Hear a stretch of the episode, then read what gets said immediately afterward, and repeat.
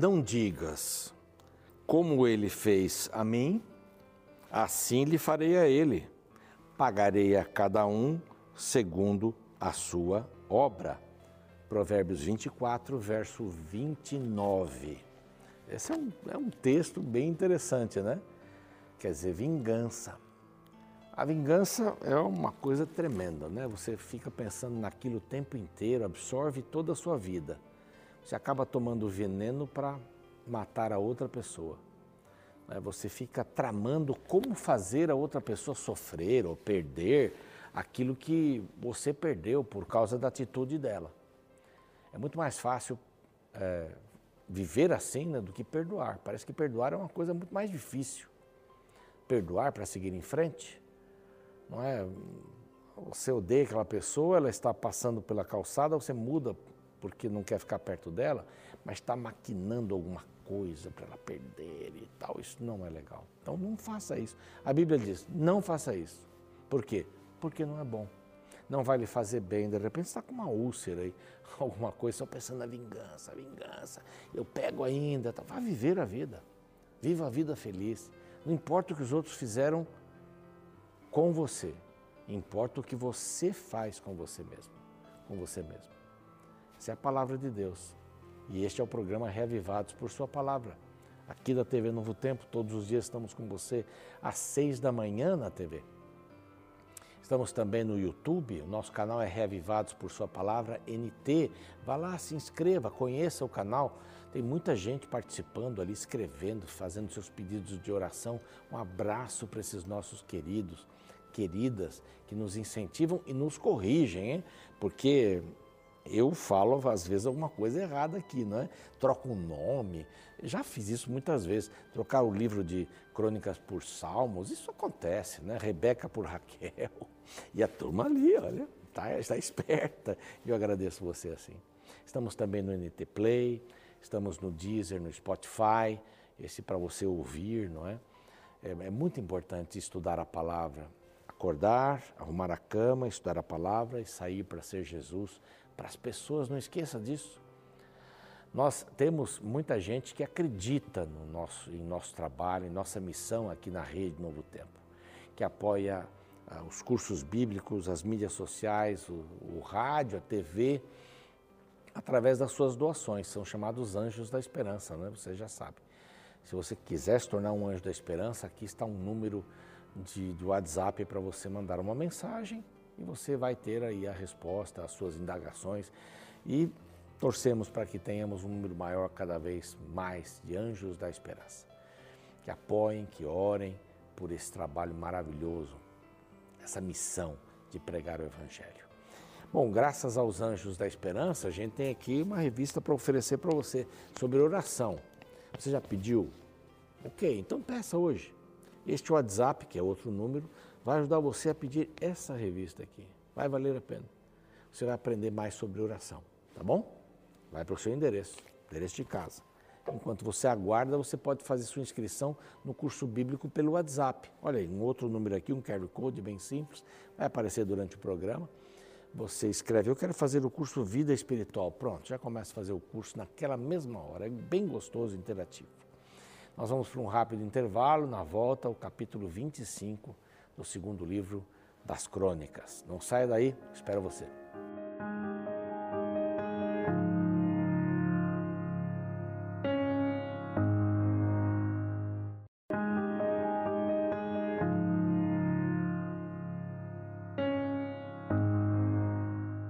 Muito bem, já voltamos. No YouTube nós não temos esse intervalo, né? É, você pode estranhar quando eu digo a gente vai para um rápido intervalo, e foi bem rápido mesmo, né? e volta. Mas lá na TV a gente tem esse momento para saber um pouco mais uh, da própria TV Novo Tempo, de coisas que a Novo Tempo, a rede, está fazendo. Esse intervalo é muito importante, muito importante para a gente conhecer um pouco mais.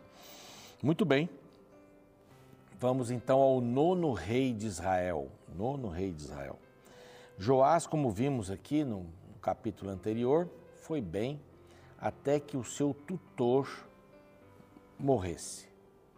E começou a, a reinar, entre aspas, com sete anos, né? na realidade havia um, um regente né, ao seu lado, que foi o próprio sacerdote Joiada, e que encaminhou as coisas muito bem, né, muito bem.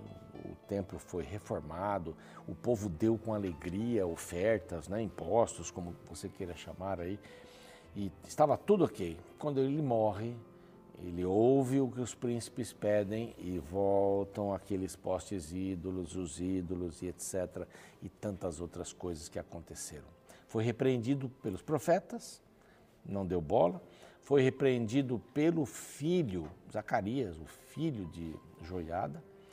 Ele foi apedrejado e morreu por ordem do rei. Então a morte dele está vinculada ao rei Joás. Quando Joás então é atingido pelos Círios, não é? ele acaba sendo ferido, morre e não é, ao contrário de Joiada, não é enterrado, sepultado onde os reis eram levados. Joiada sim, pelo relevante serviço, fez bem a Israel, diz aqui a palavra. Então agora aparece é, seu filho Amazias, 25 anos, quando começou a reinar, reinou 29 anos, um tempo expressivo. Vem de novo aqui o nome da sua mãe, né? É, o nome da mãe sempre aparecendo. E agora é diferente um pouco, né? O de Joás, um verso parecido, diz assim: Fez o que era reto perante o Senhor, é, Joás, enquanto Joiada viveu. É, é já um verso diferente. De outros reis a gente vê assim: foi, fez o que era reto diante do Senhor enquanto viveu. Pronto. Aí você vê um, um aspecto positivo. Nesse caso aqui é bem diferente, ó, preste bem atenção, verso 2. Fez ele o que era reto perante o Senhor. Ok, terminou aqui, foi bem. Não, porém, com inteireza de coração. E aqui a gente precisa fazer uma reflexão. Coração dividido. Um coração dividido, a Bíblia mesmo diz lá no Novo Testamento, não dá para servir a dois senhores. Você vai amar mais um do que o outro. Não tente servir a dois senhores. Sirva um senhor só. E aqui ele estava com seu coração dividido. Viu o exemplo do pai. É? Nem sempre um filho acaba sendo é, pior que o pai, ou igual ao pai, no sentido de ser negativo, há casos que isso, isso muda. Né? O caso de Ezequias teve um pai horrível e foi um grande rei. Né? Vai, vamos falar dele daqui a pouquinho. Mas aqui diz que o coração estava dividido. Se você vai fazer uma tarefa no seu trabalho, mas está dividido em assistir lá ao futebol, sei lá, ou com as férias, ou dividido com um pensamento de, de, de ganhar mais, sair dali para outro lugar, não sei. Qualquer pensamento que divida você, né, ou que mantenha você dividido em pensamentos, vai lhe prejudicar. Vários acidentes automobilísticos acontecem porque a pessoa não, não estava inteira dirigindo, ela estava dividida. Você entende isso? Como é que ela estava dividida? Ela estava pensando em outra coisa, não estava prestando atenção na estrada, estava voando, né? viajando, como a gente diz. Então, perdeu a atenção. Vai dirigir? Foco foco naquilo que você está fazendo. Por isso que a lei diz assim: não use celular. Não use celular enquanto você estiver dirigindo. Não é? Vai pegar ali, vai mandar uma mensagem. Eu já vi pessoas mandando mensagens, dirigindo. Não é? Como se eu estivesse vendo aqui, querendo ver alguma coisa aqui, falando com você. Como é que você se sentiria se eu virasse para cá? E estou lendo aqui e falo um pouco aqui, ou vou falando olhando para cá? Quando você conversa com o seu cônjuge, não é olhando para a TV, para, sei lá, para novela, um filme de romântico, um, um, esporte, não sei. E quando você, ah, quando um filho vai mostrar um desenho para um pai, uma mãe, né, e eles estão ocupados, aham, aham, aham. É, eu, eu fico aqui dois dias e meio para gravar, todos os meses, né? E eu volto para casa, tenho que dar um relatório para minha esposa. A gente estava comentando aqui, tem que dar um relatório. Eu não posso dizer assim para ela, olha, eu fui lá, gravei, dormi no hotel, almocei e tal. Não dá, o relatório não pode ser assim, né? Eu me levantei, coloquei a camisa vermelha. Aí sim, aí tudo tem outro sentido, né? Mas quando você está falando com alguém, você tem que dar atenção. pessoa está contando uma coisa para você. Coração dividido não presta. Não é bom para um relacionamento, não é bom. Não é bom para a escola. Você está lá olhando o professor, mas está pensando em outra coisa. E perdeu aquela tremenda explicação que você precisaria para o exame. Coração dividido. Você vai prestar um culto a Deus na sua igreja, na sua comunidade religiosa. Você está lá assim, mas não, não, não está lá. Isso não, não vai para frente. Não vai para frente. Esse rei fez o que era reto perante o Senhor, quer dizer, mas não inteiramente. Ele estava dividido consigo mesmo. Em relação a Deus, a gente tem que se dedicar a Deus. Não dá para ir a Deus, servir a Deus e a mamon, né? Não, não dá. Ou é um, é outro. Uma vez confirmado o seu reino, ele matou aqueles servos que tinham matado o rei Joás. Não matou as suas famílias, porque a lei dizia assim: os pais não devem pagar pelo que os filhos fizeram e os filhos não devem pagar pelo que os pais fizeram. É uma lei de Moisés que aparece aqui. Os filhos ficaram. Ele queria ser um grande general. Ele queria ser um camarada estrategista. E então ele começou a, a mexer com as famílias, os chefes de cem, os chefes de, de mil, por todo o Judá e Benjamim, ele contou de 20 anos para cima 300 mil escolhidos, capazes, como diz aqui, para sair à guerra e manejar lança e escudo. 300 mil, bastante, não? Também com, tomou de Israel, ele queria ter um exército tão grande, que ele queria ser um grande general, além dos 300 mil, ele alugou 100 mil homens de Israel. Israel, não tinha nada a ver. Por isso que aqui a Bíblia fala coração dividido. Coração dividido. Vai pegar gente de Israel. E ele foi repreendido por isso. Ele, ele deu um pagamento, né? 100 talentos de prata para cada soldado das tropas de Israel. E ele ficou contente. Agora tem um exército de 400 mil Porém, certo homem de Deus veio a ele, verso 7, e disse: Ó oh, rei, não deixes ir contigo o exército de Israel, isso não tem nada a ver conosco. Porque o Senhor não é com Israel, isto é, com os filhos de Efraim. Não é. Estão adorando outros deuses, eles não estão nem aí com Deus Jeová. Porém, vai só, age e ser forte. Do contrário, Deus te faria cair diante do inimigo. Porque Deus tem força para ajudar e para fazer cair. A batalha não é do Senhor? Nós já vimos tantas vezes isso aqui, né? A batalha é do Senhor. Então, se a batalha é do Senhor, você não precisa levar ninguém. Confie no Senhor. Não faça o censo como Davi fez. Não, não, faça as coisas uh, humanas para resolver os assuntos espirituais. Você quer aqui, bom, tudo bem, eu vou mandar para casa, mas o que, o, o que a gente vai fazer com os 100 talentos de prata que eu dei para as tropas de Israel? O que a gente vai fazer com isso daqui, né? Bom, a resposta do profeta foi assim: muito mais do que isso pode dar-te o Senhor. Esquece isso. Esquece isso. Na realidade, o verso 6 diz assim: também tomou de Israel o soldo de 100 mil homens valentes por 100 talentos de prata. Não era para cada um, né? Esse é um valor bem alto.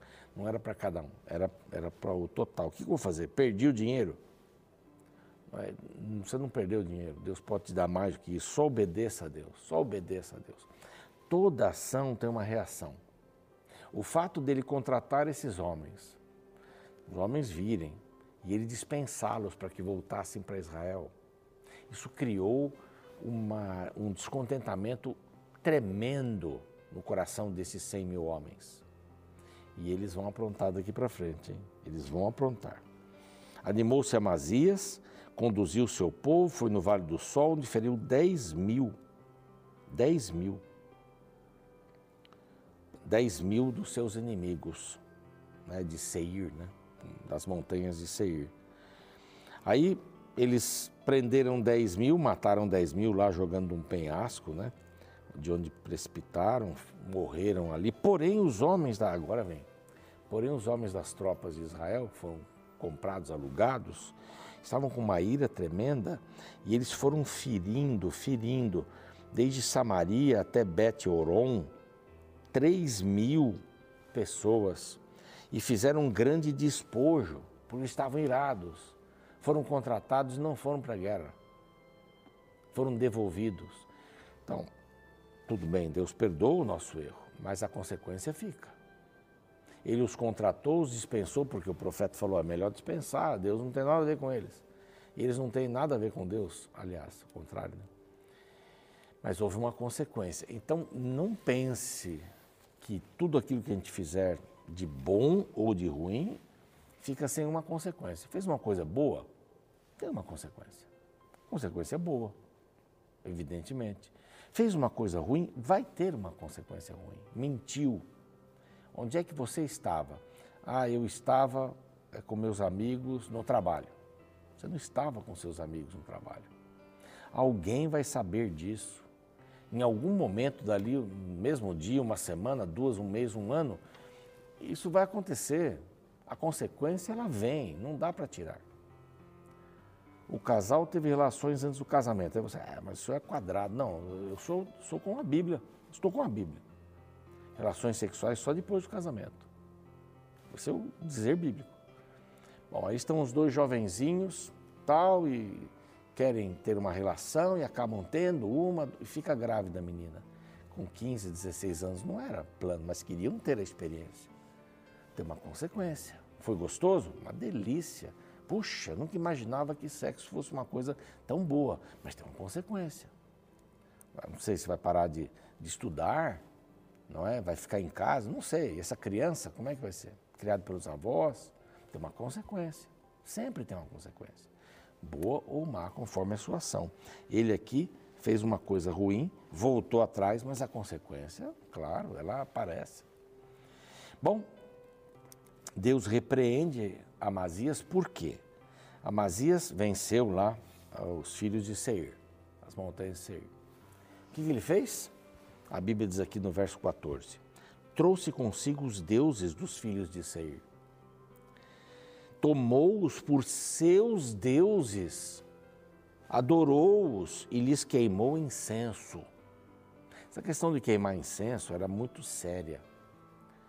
Ah, os sacerdotes queimavam incenso povo não queimava incenso. Os sacerdotes queimavam incenso na casa de Deus, no, no templo. Aqui eles se tornavam sacerdotes e queimavam incenso para aqueles deuses. Eles mesmos eram sacerdotes.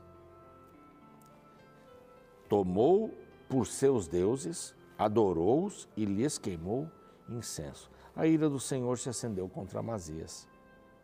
E vem um profeta falar com ele.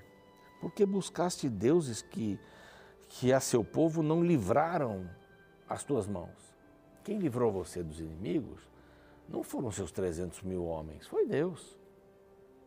Por isso que Deus disse para você: não precisa levar mais 100 mil, ainda mais de Israel. Deixa que eu vou resolver as coisas. Então, assim, você tá, está trazendo deuses dos inimigos que perderam para serem seus deuses, não tem nem lógica nisso, já estaria errado nisso adorar os deuses daqueles que foram subjugados. Que as nações faziam o contrário, zombavam dos deuses que foram, cujos povos foram subjugados. É isso. Quando Golias veio e ofendeu a Davi, ele falou: o seu Deus está aí. E aqui a questão foi bem, bem triste, né? Deus se posicionou. Amazias tomou conselho novamente de algumas pessoas que não eram boas e foi medir armas com o rei de Israel, parece brincadeira de criança, e perdeu nessa brincadeira. O rei de Israel não queria medir forças por aí. Ele morre e é sepultado. Houve uma conspiração contra ele e Amazias então perdeu a oportunidade de ser um grande rei debaixo da orientação de Deus. Vamos orar? Pai querido, nós não queremos ter o coração dividido, nós queremos ter o foco no Senhor. Ajuda-nos, dá-nos esta bênção de discernimento, porque se tivermos nosso coração inteiramente nas tuas mãos, o Senhor poderá fazer alguma coisa por nós. Temos que permitir isso e temos que estar focados como cristãos na cruz do Calvário, na ressurreição, na volta de Jesus. Ajuda-nos para que esses elementos sejam fortes em nossa vida e não tenhamos um coração dividido. Amém. O programa segue, a gente fica por aqui. Amanhã temos o capítulo 26 do segundo livro das Crônicas. Espero você. No ano de 2012 aconteceu algo inesperado durante o campeonato italiano de motociclismo. O piloto Ricardo Russo da equipe Yamaha Team Italia FMI, faltando uma volta para acabar a corrida, começou a comemorar a vitória ao pensar que a prova já havia acabado. Com dancinhas e acrobacias sobre a moto, Ricardo esboçava sua alegria enquanto os outros pilotos passavam por ele. Por causa deste equívoco, o piloto que estava em primeiro lugar perdeu a corrida e conseguiu terminar a prova somente na 14ª colocação. Como é trágico comemorar antes do tempo. Algo semelhante aconteceu no capítulo 25 de 2 Crônicas o texto narra a história do rei Amazias, o qual, com a ajuda de Deus, derrotou o exército dos Edomitas. Porém, de forma irônica, após a vitória, ao invés de se apegar mais a Deus, Amazias decidiu abandoná-lo. O verso 14 declara: Vindo Amazias da matança dos Edomitas, trouxe consigo os deuses dos filhos de Seir, tomou-os por seus deuses, adorou-os e lhe queimou incenso. O erro de Amazias não parou por aí. Empolgado com a recente vitória, ele decidiu entrar em guerra contra o rei de Israel, simplesmente para provar que era mais forte. Ao receber a proposta, o rei israelita Jeoás alertou da loucura de Amazias. No verso 19 lemos: Tu dizes: Eis que feri os edomitas, e o teu coração se ensoberbeceu para te gloriares. Agora fica em casa, por que provocarias o mal para caíres tu e Judá contigo? Amazias não gostou do conselho e, motivado pela falsa certeza de que era mais forte que Israel, entrou em guerra contra Jeoás e o resultado foi desastroso. Os dois exércitos se encontraram em Bet-Semes, onde o exército israelita foi derrotado. Em seguida, Amazias foi preso e sua capital foi saqueada. Tudo isso poderia ser evitado se o sentimento de prepotência, de contar com a vitória antes do tempo, tivesse sido lançado fora do coração de Amazias. Quanto a nós, que possamos refletir hoje na importância de sermos mais humildes e cautelosos e nunca comemorarmos antes da batalha ter realmente chegado ao fim.